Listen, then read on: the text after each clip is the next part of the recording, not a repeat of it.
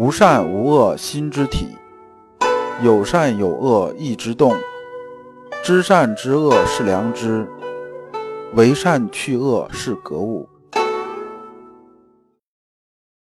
各位同道，大家好，我是老刘刘长志。您现在在收听的是由老刘播讲的《传习录》通俗讲解。老刘说心学，带您领悟心学入世的智慧。各位同道，大家好，今天我们继续讲解《传习录》。今天的题目是“心学医人的方子”，对应《传习录》章节是二五八。下面我们看《传习录》原文：亦有问，欲于静坐时，将好名、好色、好货等根逐一搜寻，早清扩胸，恐是剜肉痤疮否？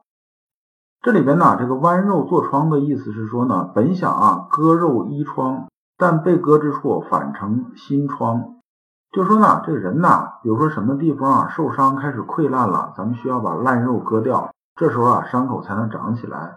但是啊，如果割的不好呢，反而啊把这个割破的地方又形成新的这种疮。比喻啊是行事的时候只顾一面，结果呢与预想的适得其反。那么这里边呢，其实涉及到心学修身的一个很重要的一个东西。这一部分呢，如果是没有实修的话，你很难能听得懂他说的究竟是什么意思。那么我们在修身的时候啊，刚开始啊，就是说我们在《传习录》上篇四十讲的时候讲什么？讲论为学功夫。这一段呢讲什么呢？讲说啊，我们怎么起手修心学，就是从打坐入静开始，就是收束心猿意马。收住心猿意马之后呢，这时候我们能触摸到心体，触摸到心体之后呢，我们感觉啊心体的气机流行。当我们呢完全知道这个心体的时候呢，那么呢我们就知道应对外物的时候，心体应该保持一个什么状态。这也就是说讲的世上魔。世上魔呢，不是说现在啊好多人讲那种没有实修的世上魔，说遇事儿啊我先想一想，哎我这个琢磨一下。呃，我这个醒身一下，我考虑一下，然后再去做，不是这样子的。因为有很多事情呢，是你没有考虑时间的；有些事情是有考虑时间的。比如说弑父这个事情吧，因为尽孝嘛，是吧？这个老爷子可能一活还要活很长时间，那么您可以逐渐的去今天把明天的事儿想好，明天遇事儿再琢磨。但是有些事情呢，你是没有思考时间的。比如说，你坐在这儿，把手伸出去，碰到这个开水杯子了，对吧？这时候你烫一下，你哪有想的时间呢？你马上手就收回来了，你根本没有想的时间的。而我们很多事情啊，就是特别是我们在入世的时候，比如说今天你跟人吵架了，然后你回家之后，这感觉就是坐那儿想着说，哎呀，当时我怎么这么说话呢？我如果怎么样怎么样怎么样就好了，就是你当时是没有太多反应时间的。那么这一有问的是什么呢？他问的是指啊，我们完成了触摸心体之后，但是每个人的阅历啊是很有限的，就是你一辈子经历的事儿是很有限的。那么我如何啊把好名、好色、好货这些啊逐一搜寻出来呢？那就涉及到道家修炼的一个东西，就是我拿道家这东西来比喻心学修炼，就叫入妄破妄。入妄破妄的意思是说呢，我们制造妄境。比如说我这人呐，怕鬼，很怕鬼。那我制造一个望境，就是什么望境呢？就是里边到处都是鬼啊，这是什么什么吊死鬼、什么无头鬼这些。然后呢，我进去之后啊，我这个望境啊，在你自己制造的妄境，其实啊，我们在里边的时候，你是并不一定能完全分得清啊，望境和客观世界究竟是什么一个关系。那么你只有啊，能看到真相，知道这些都是虚的，你才能真正出来。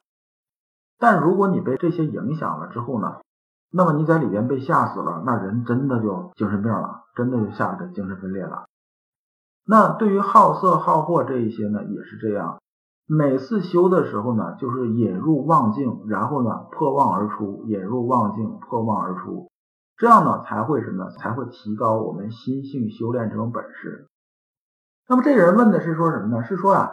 你看，我们经历好名这件事情吧，我们很可能经历不到。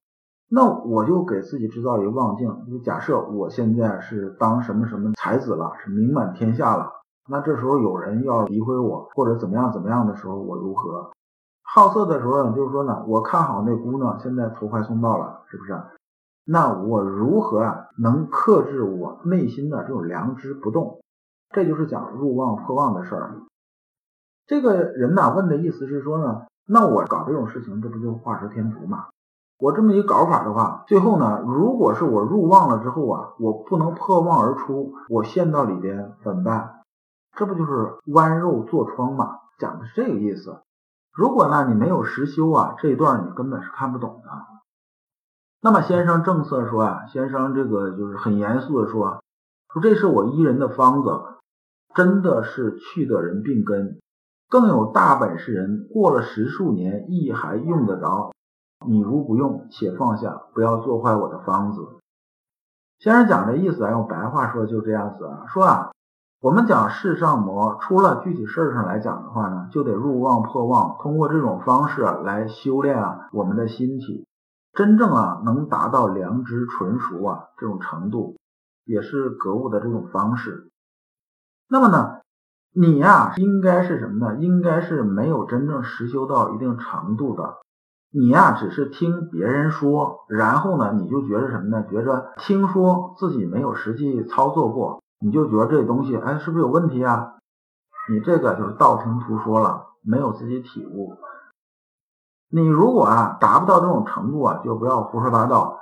因为呢，我见着这些人呢，包括我自己在内呢，都是通过这么实修，然后呢，才修到现在这种水准，甚至到现在我还在修。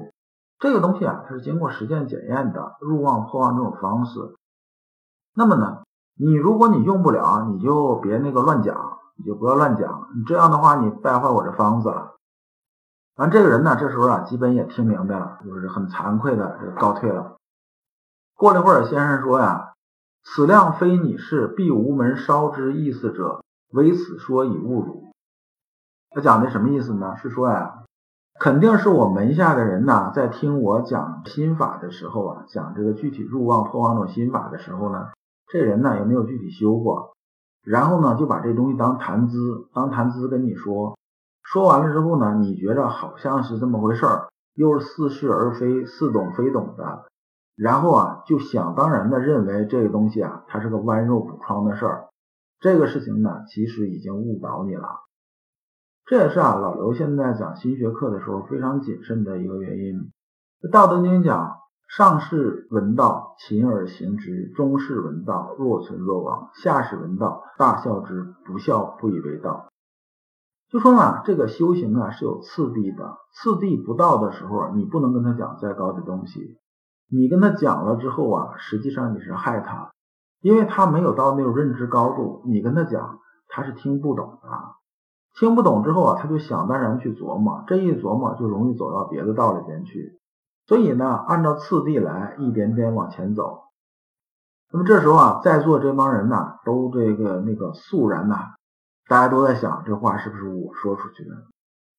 这段讲的核心意思是说呢，我们心性修炼到一定程度的时候啊，必然会引入好名、好色、好货的念头，也就是说制造妄境。用克制功夫练习，这就是啊，在妄境里边呢锤炼心体，把这个毛铁变出金刚，把这个心体里边这个杂质啊全部去除掉，达到非常纯粹这种状态。而为学这件事情呢，一定要踏踏实实，才能在逆境中站稳。不踏踏实实是不行的，必须啊下学而上达。这里边呢，另外呢讲这么一个典故，就是关于酒色财气这么一个典故。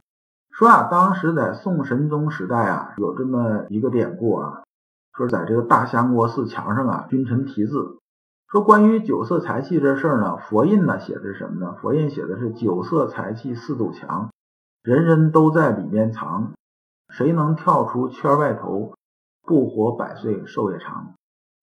佛印呢，他是修佛家的。他讲的是六根清净啊。他说人这个烦恼啊，就是因为啊世俗这些牵绊呐，牵绊无非啊就是酒色财气这么四件事儿。那么这里边呢拆解开来讲呢，酒色财气也就是好名好色好货之心呐。那把这些东西啊都扔出去，我六根清净了，那我是不是活着就悠哉悠哉了？这是佛家这种讲法。那么看到他这个后面呢，也接着人呢，就是顶贴嘛。苏东坡接着提了诗，说啊，饮酒不醉是英豪，恋色不迷最为高，不义之财不可取，有气不生气自消。他是从这个角度来说的。苏东坡讲的是修身这个层面，就是说呢，从我自身来讲，酒呢可以喝，但是呢不要过。